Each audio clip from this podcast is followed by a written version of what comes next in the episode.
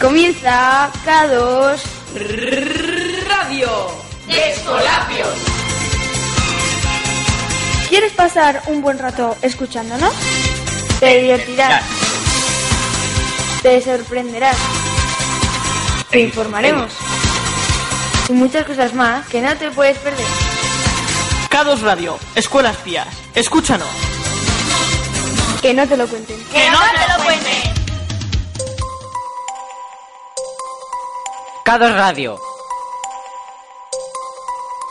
En TAFM 98.9 los jueves de 8 a 8 y media.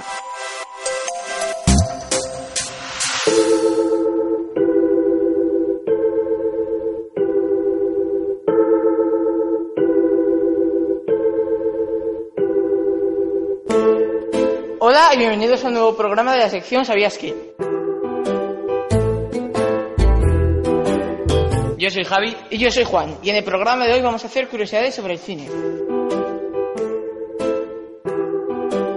Empezamos con este programa. La primera curiosidad es Toy Story y el personaje de Rex.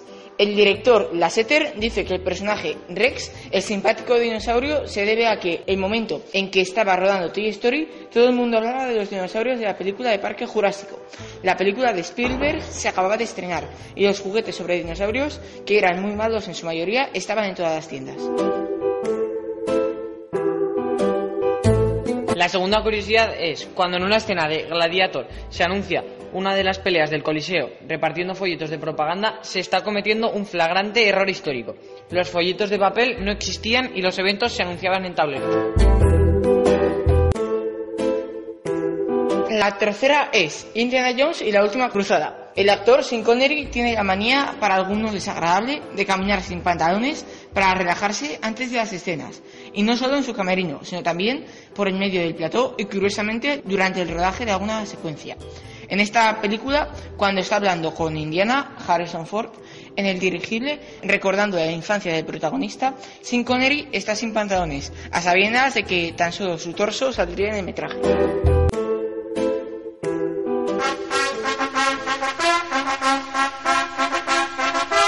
La cuarta curiosidad es que Sylvester Stallone escribió el guion de la película y aceptó ceder la dirección a John Avildsen de la película Rocky, a cambio del papel protagonista. El hombre que toca la campana entre Round y Round es el padre de Stallone. Otro familiar que también actuó fue su hermano Frank, quien aparece cantando en la calle junto a otros amigos. En el estreno, Sylvester Stallone estaba muy nervioso, porque no sabía si a la gente le iba a gustar la película. Al terminar la misma, la gente salió del pabellón sin decir nada. Entonces Stallone sintió ganas de llorar, porque eso era la contestación clara de que a nadie le había gustado. Pero lo que no se esperaba es que al salir se encontraba toda la gente esperándole y dándole un espectacular aplauso por la película que les había fascinado. El perro de la película, Baskis, que aparece con Rocky, era de verdad el perro de Sylvester. Sylvester Stallone tenía la idea inicial de una película de taxistas, pero al final eligió una de boxeo. La película solo se rodó en 28 días. El combate final entre Rocky y Apollo Creed fue planeado golpe a golpe. El guion inicial de la película era muy diferente al que al final se llevó al cine. El final del primer guion era que Rocky tiraba la toalla por estar harto de la corrupción que rodeaba el boxeo.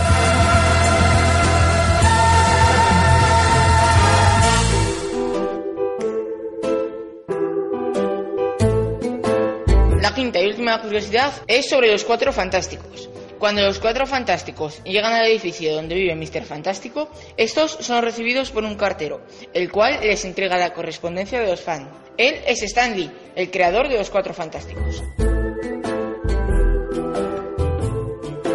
Hasta aquí el programa de hoy. Esperemos que os haya gustado. En el próximo más, pero no mejor, porque es imposible aquí en Curiosity.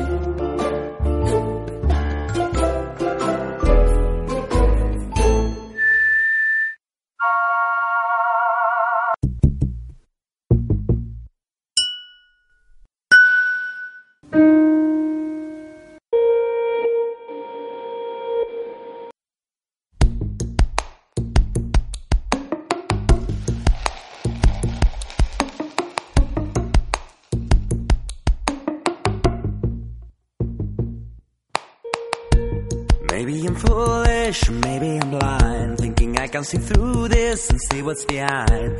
And no way to prove it, so maybe I'm blind. But I'm only human after all. I'm only human after all. Don't put your blame on me. Don't put your blame on me. Take a look in the mirror and what do you see? Do you see it clearer or what you deceived? Why what you believe? Cause I'm only human after all. You're only human after all. Don't put your blame on me. Don't put your blame on me. Some people got a real problems. Some people out of luck. Some people think I can solve them. Lord heavens above. I'm only human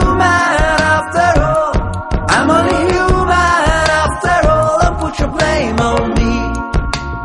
Don't put your blame on me. Don't ask my opinion, don't ask me to lie. Then beg for forgiveness for making you cry. Uh, for making you cry. But I'm only human after all. I'm only human after all. Don't put your blame on me. Don't put your blame on me. Some people got real problems. Some people out of luck. Some people think I can solve them. Lord heavens above. I'm only human after all. I'm only human after all. Don't put your blame on me. Don't put your blame on me.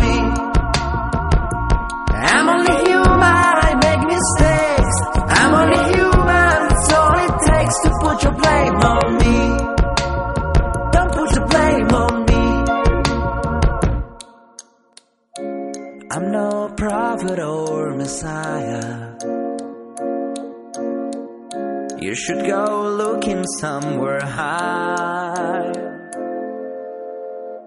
But I'm only human after all. I'm only human after all. Don't put your blame on me. Don't put your blame on me. I'm only human, I do what I can. I'm just a man, I do what I can. Don't put your blame on me. Don't put your blame on me. I express my feelings, CA2 Radio Europe. they gotta get you, I love you tonight.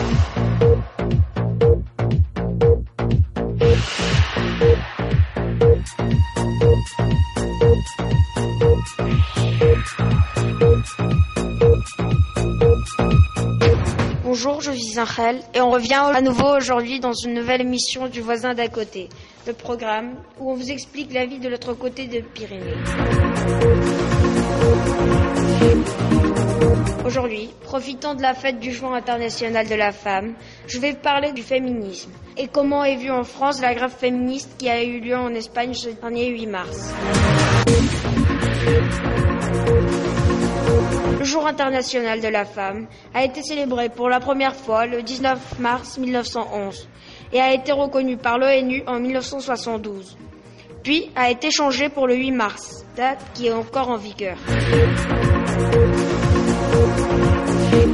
Ce dernier jeudi, en, Espagne, une grande grève des femmes qui a eu pour but de montrer au monde que le monde s'arrête si les femmes ne sont pas là, a eu lieu. En premier temps, cette grève a été proposée par le parti politique d'extrême gauche, mais après suivie par beaucoup d'autres. Cette manifestation a été très bien reçue par les médias français qui ont aimé et soutenu depuis le début. Même si en général on soulignait le retard de ces événements par rapport aux autres pays occidentaux. De même, des journaux comme Le Monde nous ont montré l'inégalité en données ce qui nous permet de remarquer que l'Espagne est au-dessus de la moyenne européenne en matière des droits des femmes, même s'il reste beaucoup de travail et d'apprentissage pour arriver à l'égalité.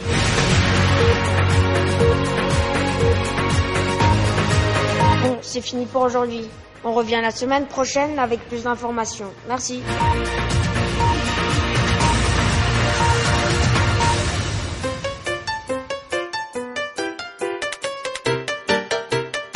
Hi, this is Philip. I've been in Spain now for about three or four months, and I keep hearing expressions that I don't quite understand in the streets.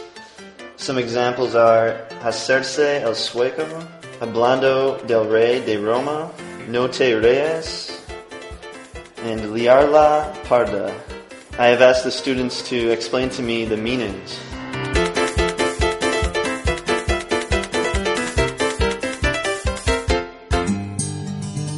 The other day we were talking about sentences we speak with different meaning.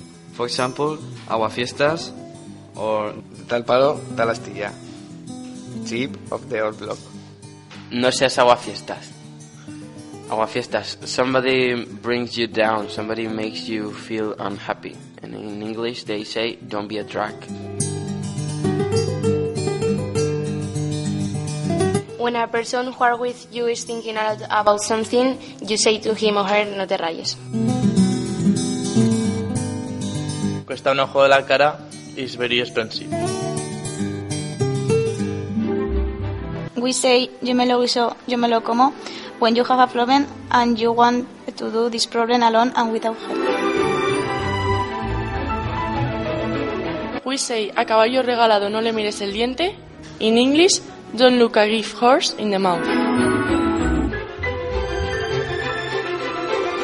Estar como un flan when you are very nervous. Tirar la casa por la ventana, too rich too much. We say empanado on las nubes, for example, when you are in class and you aren't listening to the teacher. Um, we say no ser trigo limpio when you are a bad person.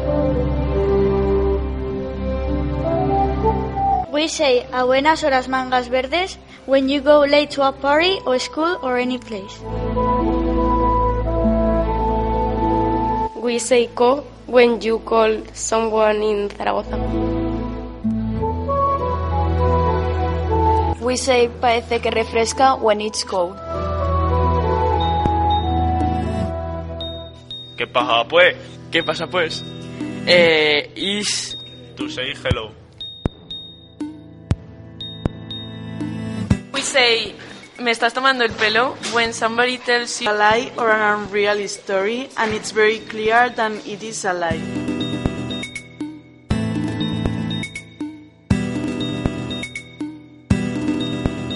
Cados Radio, Mundo de ayer. Noticias, noticias, noticias, noticias, noticias, TAFM 98.9 TAFM 98.9 TAFM 'Hoy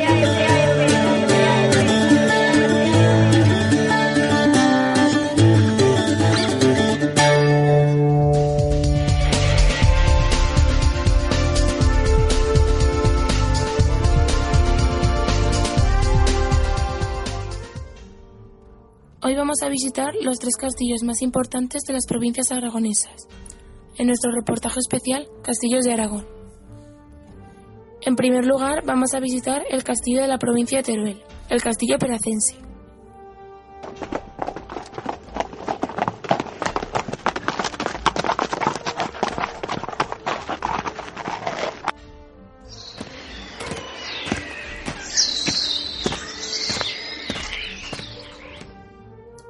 Hola, soy Alice, soy la mujer del señor feudal.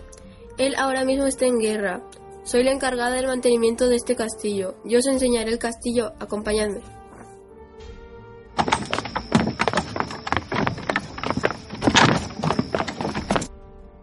Este castillo dispone de murallas interiores y exteriores. Por el oeste, empecemos la visita.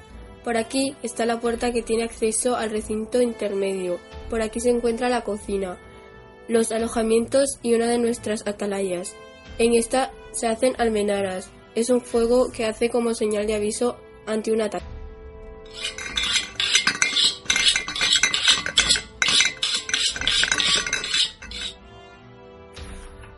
Bienvenidos. El menú de hoy es pavo real, favorita de nuestro señor feudal, pese a que no esté presente en estos momentos. será servida por la dama del castillo. Esperemos que sea de vuestro agrado. Continuemos. Ahora nos dirigimos a los alojamientos.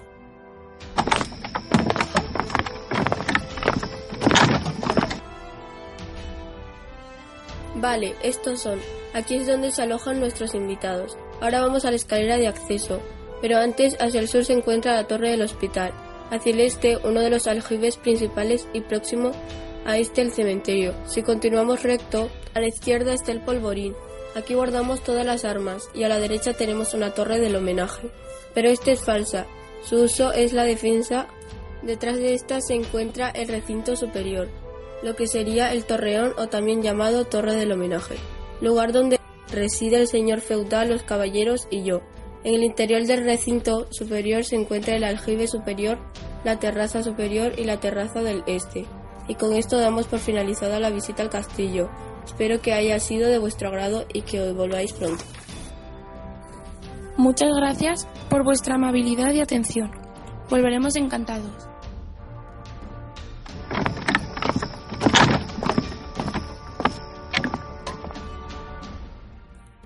Esto ha sido todo. Acabamos de visitar un castillo con mucha historia. El castillo peracense es uno de los más bellos y desconocidos castillos aragoneses del territorio español, rodeado de un entorno natural único. Sus constructores aprovecharon la prolongación rocosa natural del Rodeno, fuertemente escarpada, para construir un enclave defensivo de primer orden. El castillo peracense está situado, a un kilómetro del casco urbano de Peracense, sobre un acantilado rocoso a más de 1400 metros.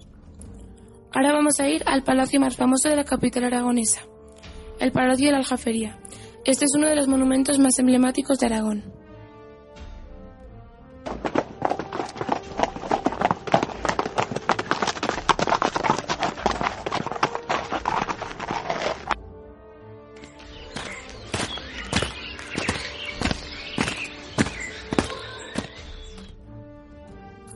Buenos días, mi nombre es Elois. Mi marido no está en estos momentos, así que yo me encargaré de resolverles las dudas o curiosidades que tengan sobre nuestro castillo. Buenos días. Estamos haciendo un programa especial, una visita a los castillos más emblemáticos de cada provincia aragonesa y hemos pensado que este es digno de nombrar en el especial. Vale, acompáñeme. El palacio está rodeado de jardines. Al señor feudal le encanta todo lo relacionado con vegetación, flores. Bueno, vamos, hay que cruzar el puente, el cual está protegido por los barbacanas. Debajo de este se encuentra el foso, cuando el puente, y no pueden pasar al otro lado. Del puente está en la muralla exterior. En esta hay un al- algarve. Es un camino situado en la parte alta de las murallas. También en la muralla hay varios matacanes. Lo usamos cuando nos atacan, para que los atacantes no puedan dispararnos, pero nosotros les podamos lanzar cosas.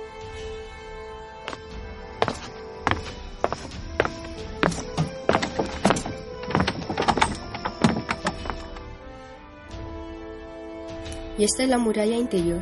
Aquí está la entrada. Vamos. Lo primero que hay al entrar es el patio de San Martín. Si vamos hacia el norte, está la iglesia de San Martín. Y en este mismo piso se encuentra el patio de armas, lugar donde se forman militarmente a los soldados. Si subimos por las escaleras de acceso a planta intermedia, encontramos la sala de Pedro IV. Si seguimos subiendo y accedemos a la planta superior, podemos encontrar las distintas salas de planta superior. Varias ventanas, la alcoba de Santa Isabel y la planta superior de la torre Trovador. Esto es una torre defensiva de planta cuadrangular y cinco pisos, construido por Mohamed Alankar. Y esto ha sido todo. Espero que os sirva para el programa. Vuelvan cuando quieran. Si Muchas gracias por su atención. Volveremos encantados.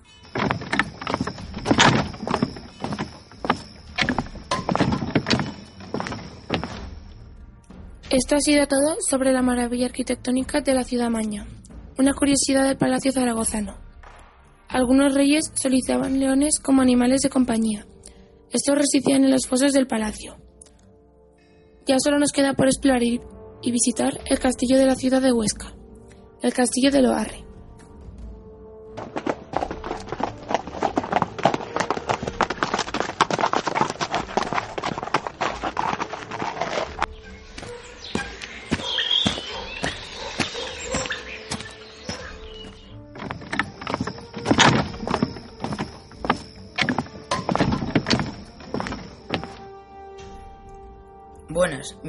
Sancho Ramírez. Soy el señor feudal de este castillo. ¿Qué hacéis?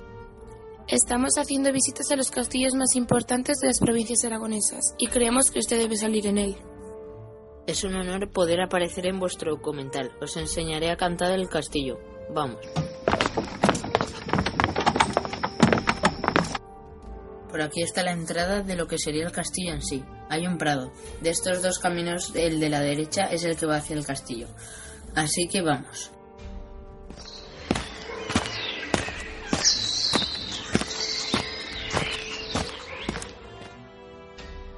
Si nos salimos y vamos hacia el sur está una de nuestras albarranas. Y detrás del castillo y los árboles está uno de nuestros aljibes. Venga,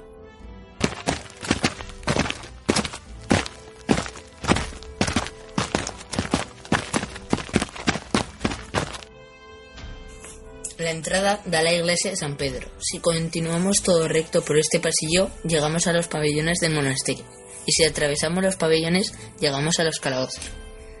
Para poder acceder al resto del castillo, tenemos que regresar por el pasillo y girar a la, derecha.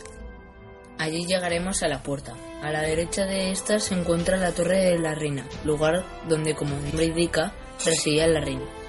Si entramos, llegamos al patio de armas, lugar donde se utiliza para entrenar a los soldados. Si vamos al noroeste, llegamos a los aljibes. Desde estos podemos acceder a las terrazas.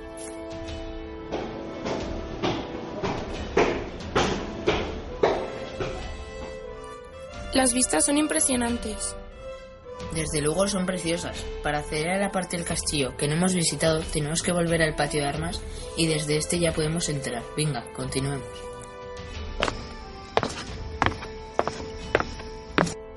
Vale, estos son los pabellones militares, su meramente militar. Desde estos podemos acceder a la torre norte. Y si volvemos al patio de armas y vamos hacia el sur, podemos entrar a la iglesia de Santa María. Una iglesia verdaderamente bella. Esto ha sido todo. Si en algún momento queréis una visita más minuciosa, no dudéis en volver. Muchas gracias por haber venido. Gracias a usted por enseñárnoslo. Y gracias por su amable oferta. Hasta pronto. Este castillo del que acabamos de salir es un castillo romántico, situado en la localidad Loarre, la provincia de Huesca. La gran muralla que rodea este castillo abarca unos 10.000 metros cuadrados y tiene un perímetro de 172 metros. Está realizada con torreones semicirculares y uno rectangular, donde se ubica una de las entradas. Queridos oyentes, esto ha sido todo en este reportaje especial Castillos de Aragón. Esperamos que hayan disfrutado escuchándonos. Que pasen buena tarde.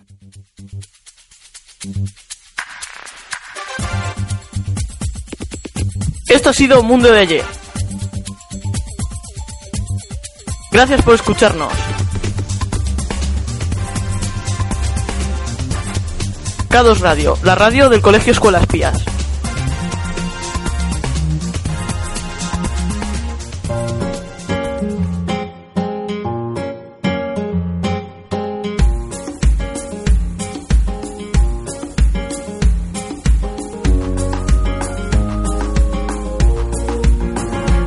Tarde. A celebración do Día Internacional da Muller se trucó este chueves en unha movilización histórica en Aragón, con decenas de milás de personas en a carrera para reclamar a igualdad real entre mullers e hombres. A manifestación convocada a media tarde en Zaragoza estió a más multitudinaria y visibilizó con nitidez unha reivindicación que prene fuerza a la agenda pública. Como i era previsible, o seguimiento do bada general estió mugao e en o sector público se plegó quasi ao 16%. A charnada pasou sin incidencias reseñables. As afeccións reais da mobilización estieron os problemas para moverse en transporte público en Zaragoza, como consecuencia da imposición de servicios mínimos, aos cual se sumou a congestión do tráfico, en os momentos que se tallaron as arterias da capital por as manifestacións celebradas de maitins e de tardis. En a capital aragonesa, decenas de milas de mullers prenieron o centro para exigir o mesmo salario dos hombres, a fin de precariedade laboral, os teitos de cristal e interpresas e institucións,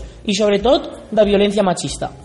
Cuando os comencipio da manifestación pasaba por o Mercado Central, en cara no deban saliu as zagueras congregadas en a gloriera de Sasera. Ofeba unha idea de movilización histórica por a causa feminista. A man de unha hora e 20 minutos, habieron de aguardar para la mancha que abotinó todo o centro en un recorrido de quasi dos kilómetros de cao Plaza do Pilar. También estió histórica manifestación de Huesca, con a más de 5.500 personas, bella cosa que no se recordaba en años. Y también estió multitudinaria a de Teruel, con atrás 5.000 mulles. Aprender a explotar la naturaleza de una forma respetuosa y segura. Este será o principal objetivo do tradicional campus de Semana Santa organizado en o espacio Alfranca. Esta iniciativa a consigue este año a suya nueva edición y una vegada más ya enderezada ao público infantil entre 6 y 12 años de edad, escolas de primaria. O campus se celebrará o semana do 2 ao 6 de abril e mira de fer dos retos. Por un costado, que os e as alumnas aprendan a valorar entorno natural y rural y por un otro, que as familias puedan compatibilizar a suya responsabilidad familiar y laboral. En programación de los campamentos, vina de talleres, juegos dinámicos y en collas. Visitas guiadas por a zona de Alfranca, recorridos que se explanican os centros de interpretación que se troban y prácticas en hortals. Tot iso encaminado a que as os participantes reconozcan mellor o medio ambiente en todas as suyas menas y aprendan a explotar la naturaleza de una forma respetuosa y segura. Este campus ya que se desembolica en uns alrededores naturals, con actividades al aire libre y educadores ambientales del gobierno de Aragón. Espacio Alfranca y es sobrebueno para la educación agroambiental, porque ya muito a man da la Reserva Natural dos Sotos y os Galachos del Ebro. Os suyos dos centros con contenido agrario y medioambiental y un hortal real fan un proyecto formativo amplegado cuasi a milar de ninas y ninos. Estas y muchas más noticias entrobarás en arainfo.org. Y la semana venien a plantar fuerte.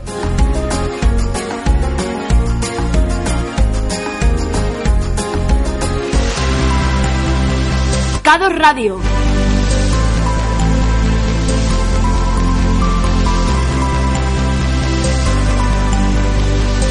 Me gusta Cados Radio.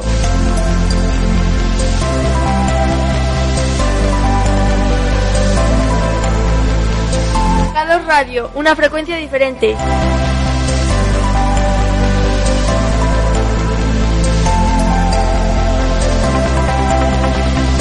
Cados Radio, es original.